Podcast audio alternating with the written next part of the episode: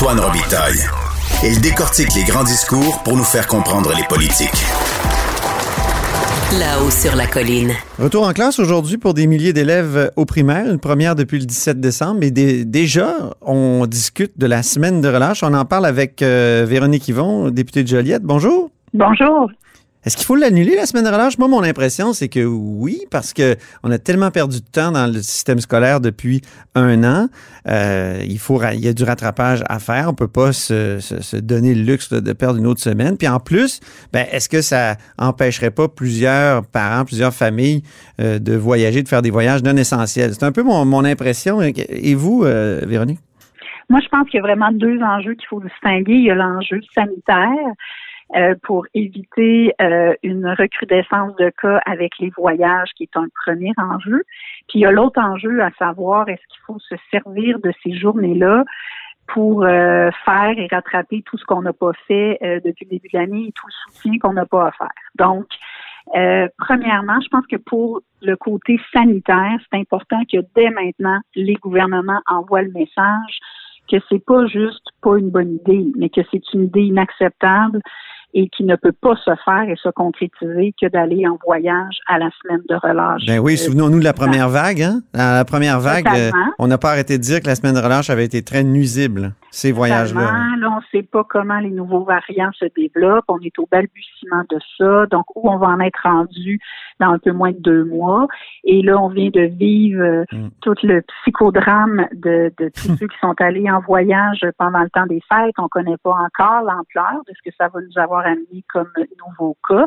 Donc, c'est dès maintenant qu'il faut le dire, là, pour pas que les familles réservent euh, des, des billets d'avion en se disant, ah ben là, d'ici début mars, ça devrait aller mieux, il va y avoir plus de gens vaccinés. Le fait est qu'on ne le sait pas comment les choses vont évoluer, on ne le sait pas comment les nouveaux variants vont vivre, on ne sait pas s'il va continuer à y avoir une augmentation des cas.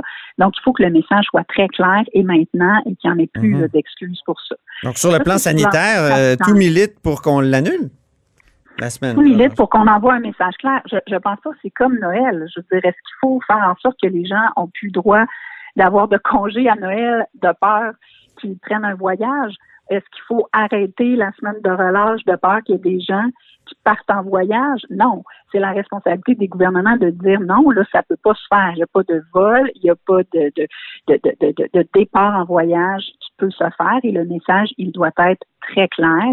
Et il y a des pouvoirs qui sont très clairs, qui peuvent être utilisés euh, par rapport à ça et qu'on semble très timide à Ottawa euh, comme à Québec euh, d'utiliser. dans la loi sur la santé publique, ça peut ça peut aller jusque-là. Donc, il y, a, des pouvoirs par rapport à ça. Donc, je pense qu'il faut que le message soit envoyé très mhm. clairement maintenant. Mais si je comprends bien, vous êtes pas vous êtes quand même pas favorable à l'annulation. Ouais.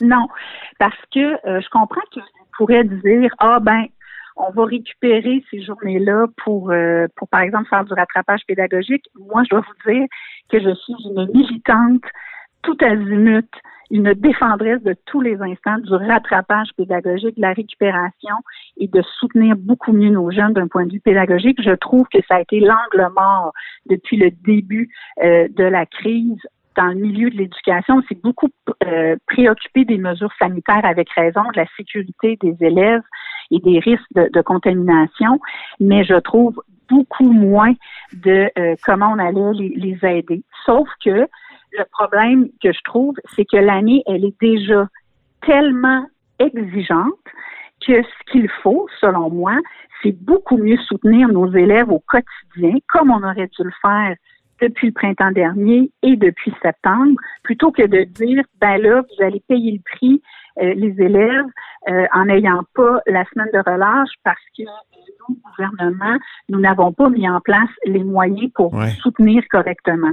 Donc, je trouve que c'est pas le, message envoyé parce qu'il y a eu de l'incurie puis du laisser aller euh, d'un côté de dire ok ben maintenant vous aurez pas ce congé là qui bien franchement est généralement euh, bien mérité rendu au mois de mars après l'hiver, surtout l'hiver qu'on connaît, les enfants euh, vivent des, euh, des, des, situations. Oui, mais ils ont de toute façon pas le droit de, à peu près de, de, voir leurs amis, ils n'ont pas le droit de sortir le soir, ils n'ont pas je veux dire, il y a tel. Mais je sais pas où on va être rendu au mois de mars, c'est ça qu'on va voir. Mais moi, je pense que d'aller s'aérer, puis de faire du ski, puis de glisser, puis de patiner, Mm. puis de pouvoir jouer avec ton chien, puis de pas avoir un horaire, de pas être en Zoom quand tu es au secondaire 3, 4, 5, une journée sur deux. Ouais. Je pense qu'il y a quelque chose de sain là-dedans. Oui. Mais euh, par ailleurs, euh, moi, je demande au gouvernement d'être vraiment sérieux, d'être vraiment sérieux sur le soutien euh, pédagogique, parce que je Vous avez applaudi la mesure du tutorat euh, Oui. quand même sur je- Twitter. Vous disiez qu'on vous Oui. le demandiez depuis longtemps. Donc, en, en quoi ça consiste exactement le tutorat? Puis comment ça pourrait être mieux fait, selon vous? Mais le tutorat, nous, dans le, le- ce qu'on avait envisagé, euh, c'est vraiment d'avoir autant des étudiants universitaires en enseignement, en adaptation scolaire, notamment, euh, que euh, aussi des professeurs à la retraite.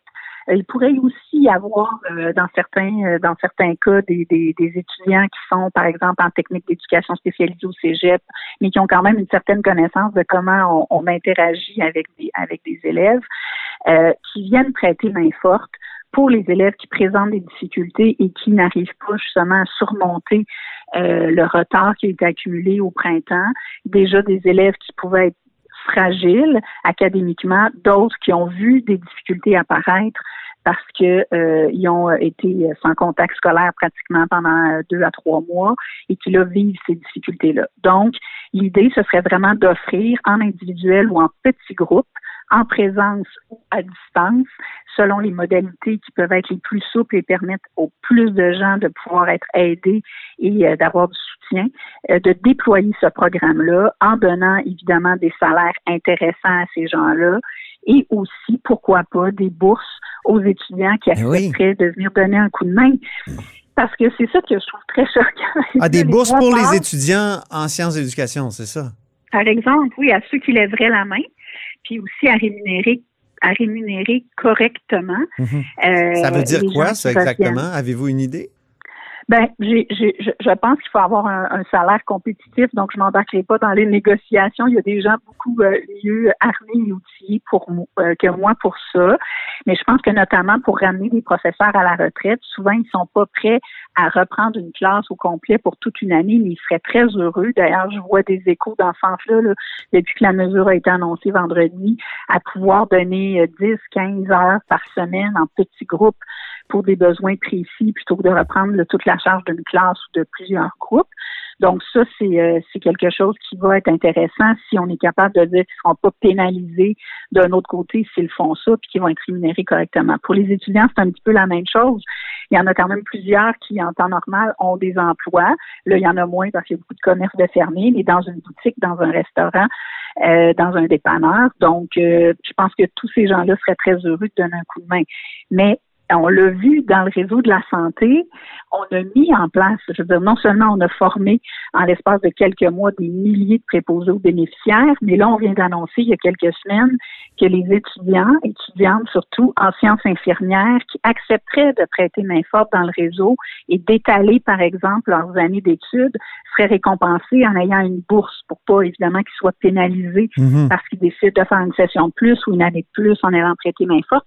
Je ne comprends pas pourquoi des initiatives comme celle-là, bien structurées, avec des appels très forts à l'égard des étudiants universitaires, ne sont pas faits euh, en ce qui a trait à l'éducation.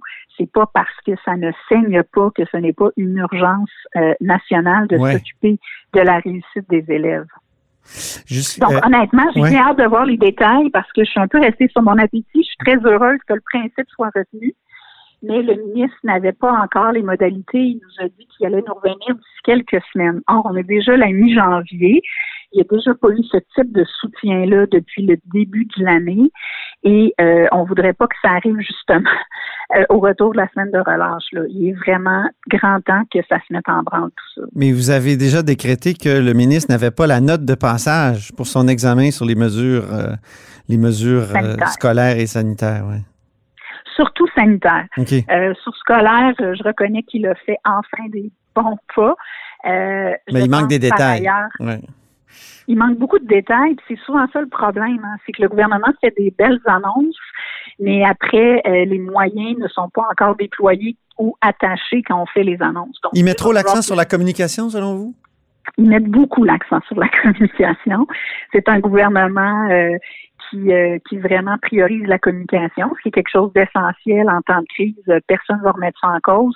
Mais s'il mettait autant d'énergie dans la planification, je pense que le retour en classe et l'encadrement des élèves aurait été euh, beaucoup plus solide que ce qu'on a vécu et qu'on vivrait beaucoup moins de difficultés euh, que ce que l'on vit. Donc moi, c'est ce que je demande, moins, un petit peu moins euh, de, de, toujours de communication, un petit peu moins de communication et d'improvisation, un petit peu plus de planification et d'action avec des moyens concrets. Mhm. Et c'est ce que j'espère, là, enfin, qu'on va avoir un, un, programme vraiment clair, concret, qui va attirer les gens. C'est la résolution que vous réclamez du gouvernement pour 2021. Oui. Côté sanitaire, ouais. moi, j'avais demandé trois cadeaux de Noël au ministre, puis je les ai pas eus. Donc, c'est pour ça que je dis que ouais. y a encore euh, beaucoup de devoirs à faire avant d'avoir la note de passage, euh, que ça concerne le dépistage. Que les ça trois cadeaux, euh, rapidement, c'était dépistage, ventilation et quoi? et euh, distanciation avec de possibles demi-classes euh, pour une fréquentation moins intense à l'intérieur même des locaux de classe. Donc malheureusement, Mmh. j'ai eu zéro en trois. J'avais pas tant d'espoir, mais je dois dire que vendredi, j'ai trouvé la réponse du gouvernement sur l'enjeu de la ventilation et sur l'enjeu du dépistage euh, très courte. Donc Mmh. euh, j'ai trouvé qu'elle n'était pas très étoffée compte tenu des enjeux qui sont là. Ben, merci beaucoup, Véronique Yvon, députée de Joliette, critique euh, du Parti québécois en matière d'éducation. Êtes- Merci, au revoir. Et c'est tout pour La Haut sur la Colline en ce lundi. Merci d'avoir été des nôtres. N'hésitez surtout pas à diffuser vos segments préférés sur vos réseaux. Et je vous dis à demain.